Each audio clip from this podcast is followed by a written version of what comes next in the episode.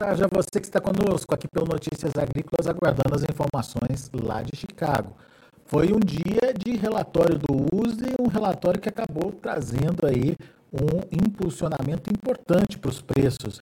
A gente está falando de ganhos de mais de 40 pontos nos primeiros vencimentos, para a safra nova também é, é, altas até importantes, de mais de 20, quase 30 pontos é, nos vencimentos relativos aí à safra lá dos Estados Unidos.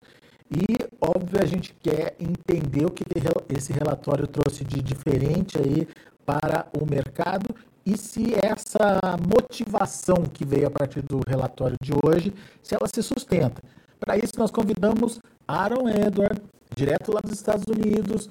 O Aaron estava de olho aí nos números, o Aaron já tinha falado para a gente dessa possibilidade é, do mercado retomar o movimento de alta e que precisava de fator novo para conseguir avançar e talvez até buscar é, fatores, é, números aí recordes para a safra, mas que essa possibilidade de voltar a subir é, já estava dita aí na última entrevista que a gente fez com o Aaron. E de fato o mercado reagiu bem a esses números do USDA. O que, que na sua opinião, fez esse mercado reagir hoje? O que, que foi fundamental? Quais foram as informações desse relatório que justificaram essa preocupação do mercado e, consequentemente, essas altas? Aaron? Muito bem. O relatório do USDA hoje foi altista, foi favorável para a soja. É, mas grande parte dessa recuperação, que nem nós falamos, tivemos uma grande queda e tá, até tecnicamente você costuma testar de novo. Então entramos em tendência de baixa naquele relatório do dia 31, fortes baixas, dois ou três pregões de, de fortes baixas, mas recuperamos aos poucos fomos recuperando e, e hoje nós conseguimos fechar tecnicamente em tendência de alta, acima daquela média móvel de 20 dias que a gente fala. Então, agora, digamos que a movimentação, essa barrigada foi esperada. Agora, o, a grande pergunta é: será que a gente volta àqueles patamares dos 17? Será que ultrapassa? Então, a, a movimentação até agora foi esperada. Pessoalmente, é o começo de abril, o clima não está favorecendo o plantio aqui nos Estados Unidos, prêmio no Brasil está forte, a soja que tem, tem, não vai ter mais. E eu acho que pelos próximos meses a tendência vai, vai seguir favorável para preço de, em Chicago. Talvez no Brasil tenha uma dificuldade de subir até que não venda toda a soja que tem que ser vendida antes da chegada do milho safrinha, mas passando esse ponto, eu eu continuo otimista em relação a preços, tanto Chicago quanto o mercado doméstico do Brasil. Mas você pode, a gente pode ver aí preços recordes sendo buscados, Aaron? Se tem um ano para fazer preço recorde, esse ano é, é um forte candidato, é, com certeza. É, num, sem entrar em muitos detalhes, o preço da soja comparado ao milho em Chicago soja está barata, especialmente se olhar o contrato da safra nova. Então, tem fôlego, a soja tem fôlego para subir e subir bem. É, essa, essa questão aí da, da soja tá barata nesse momento, é porque o milho aparentemente tem fundamentos é, que, que, enfim, que justificam os preços, né? Sim, essa, essa coisa de preço justificável é os fatores no curto prazo são altistas, mas sempre tem essa hipótese. Se o Brasil realmente produzir o milho que a Conab espera e que o SDU espera, vai tranquilizar o mercado. Se os Estados Unidos realmente produzir uma safra cheia de milho, soja e trigo, aí provavelmente esses preços estão altos e a gente deveria dar uma recuada nos preços. Mas Enquanto o mercado não é tiver. Garantido. Isso que eu ia falar. Enquanto o mercado não tiver essa certeza, ele não vai dar um não vai trazer um movimento desse, né? Exatamente. O risco de baixa, para mim, vem depois que a gente começa a ter confiança na safrinha brasileira, depois que a gente começa a ter confiança na safra norte-americana, aí que você tem um risco de baixa. E, por, por hora, quem está quem tá em apuros, por assim dizer, na minha opinião, é o comprador, porque se tiver quebra, se tiver uma incerteza, ainda tem muitas incertezas pela frente, e é um ano que essa escassez pode se intensificar, é um ano em que uma escassez intensa no quadro geopolítico é muito grave, porque nós não estamos com essa estabilidade, então muitos países talvez vão querer acumular alimentos até além do que eles costumam fazer, frente às incertezas que nós temos a nível mundial. Então, tem que ter muita coragem para entrar vendendo no curto prazo, na minha opinião.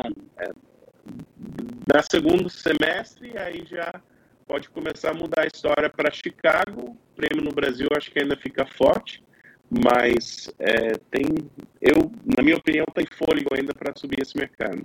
Mas a gente, a gente viu também que foi uma reação muito mais forte para os contratos atuais do que para a safra nova americana. Houve uma correção da safra nova americana, mas não houve uma, uma disparada como dos primeiros contratos. A safra nova americana ainda está sendo acompanhada, é isso, Aaron?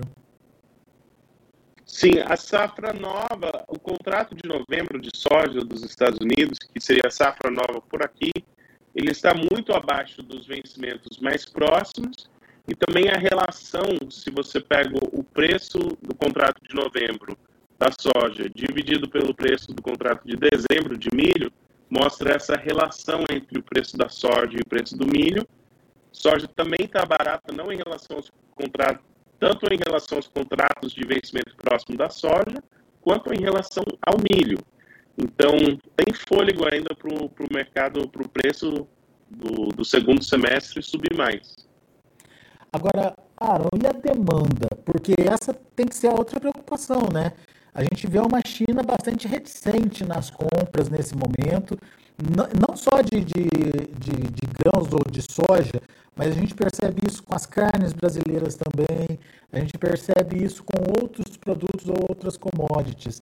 É, é uma preocupação pontual só por causa da Covid ou tem realmente uma tendência aí é, diferenciada de, de, demanda da China? A, o próprio relatório do USA trouxe hoje uma redução é, nas importações é, é, da China de, de soja, né? Exatamente. Aquela velha história que preço alto fere demanda é verdade. E o preço está alto e tem estado alto por um bom tempo. Então, que o, o quadro altista para as commodities está ferindo a demanda é, é, fato. Isso é difícil. Tanto falando da China, mas até mesmo, por exemplo, o boi magro nos Estados Unidos, com o preço do milho que está, o boi magro está lá embaixo. Então, fere a demanda. É difícil, é difícil você dar o giro no negócio com esses patamares. E a, esse é o ponto que eu falei: se tiver safra cheia, esses preços estão altos. Mas se, né, tem que ter certeza dessa safra. Eu não antecipo grandes quedas ou grande tendência de baixa até que a gente não tenha mais certeza dos grãos que nós temos no mundo. Muito bem, mas deixar de comprar a China não vai deixar, né?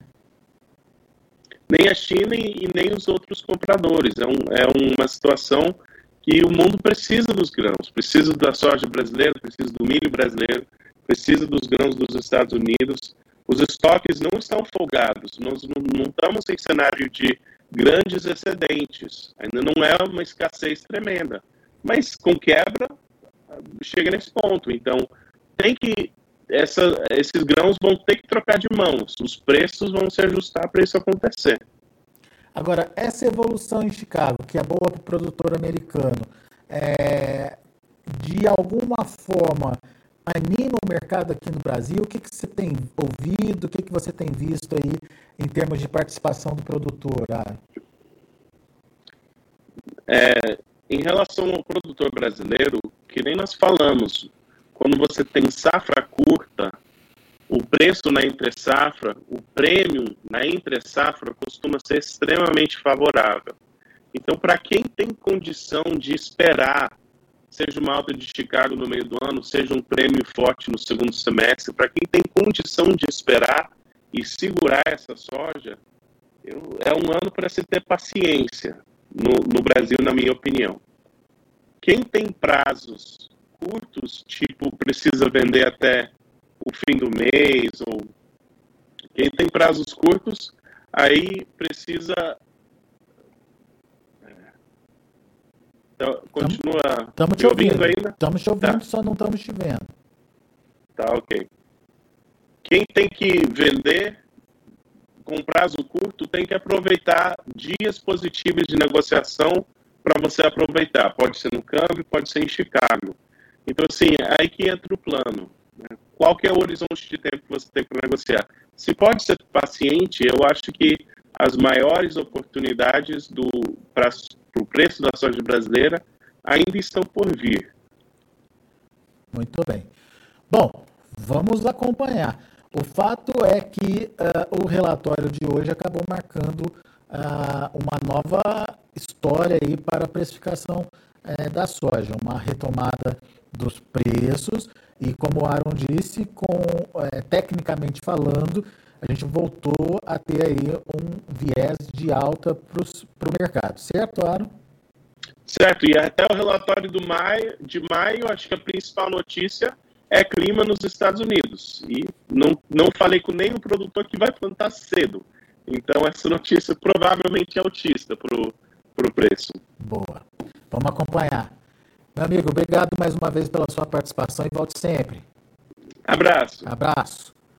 Daí, Aaron Edwards, direto dos Estados Unidos, contando aqui para a gente um pouquinho é, dessa variação aí uh, dos preços lá em Chicago. Altas expressivas em função de um relatório que trouxe aí uma certa preocupação com o tamanho da oferta, é, principalmente diante de uma possibilidade de oferta que ainda não está é, garantida, que é a safra que vai ser plantada lá nos Estados Unidos. Tem todo o desenvolvimento dessa safra ainda para acontecer e, portanto, muita coisa pode mudar ao longo desses próximos três, quatro meses aí de desenvolvimento da safra.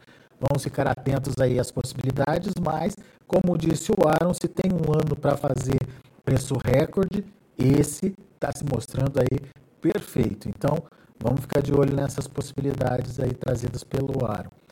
Deixa eu passar para vocês os números de fechamento dos negócios lá na Bolsa de Chicago. Você acompanha comigo na tela o maio fechando a 16 dólares e 89 centos por bushel, 43 pontos e meio de alta. Julho 16,68, 41 de alta. Agosto 16,20, é, 35 pontos mais 25 de alta. E o setembro 15 dólares e 37 centos por bushel, subindo quase 30 pontos. Aliás, quase 29, 28 pontos, pontos mais 75. Vamos ver o milho. Para maio, 7 dólares e 68 centos por bushel, subiu bem o milho também, 11 pontos de alta. Para julho, 7 dólares e 60 centos por bushel, 10,5 de alta. Setembro, 7,27, 8,5 de alta. Dezembro, 7,16, 7 pontos de elevação. E para finalizar o trigo, a gente tem aí o julho a 10 dólares e 58 centos por bushel, 33 pontos de alta, setembro 10 dólares e 56, 32,25, dezembro 10 dólares e 52, 31,75 e o março 10 dólares e 43 centos por bushel, subindo 32 pontos. São os números de hoje de fechamento do mercado, mercado bastante positivo, muito em função do relatório do uso de oferta e demanda, relatório que trouxe a análise para esta safra que está finalizando lá nos Estados Unidos. Para a próxima safra, americana, a gente vai ver é, números mais é, claros, ou na verdade números colocados aí no relatório só na próxima análise, no próximo relatório do mês que vem. Então, a gente agradece a sua atenção e a sua audiência. Notícias Agrícolas, 25 anos ao lado do produtor rural. Participe das nossas mídias sociais no Facebook Notícias Agrícolas, no Instagram, arroba Notícias Agrícolas e em nosso Twitter, arroba Notiagre. E para assistir todos os nossos vídeos, se inscreva no YouTube e na Twitch Notícias Agrícolas Oficial.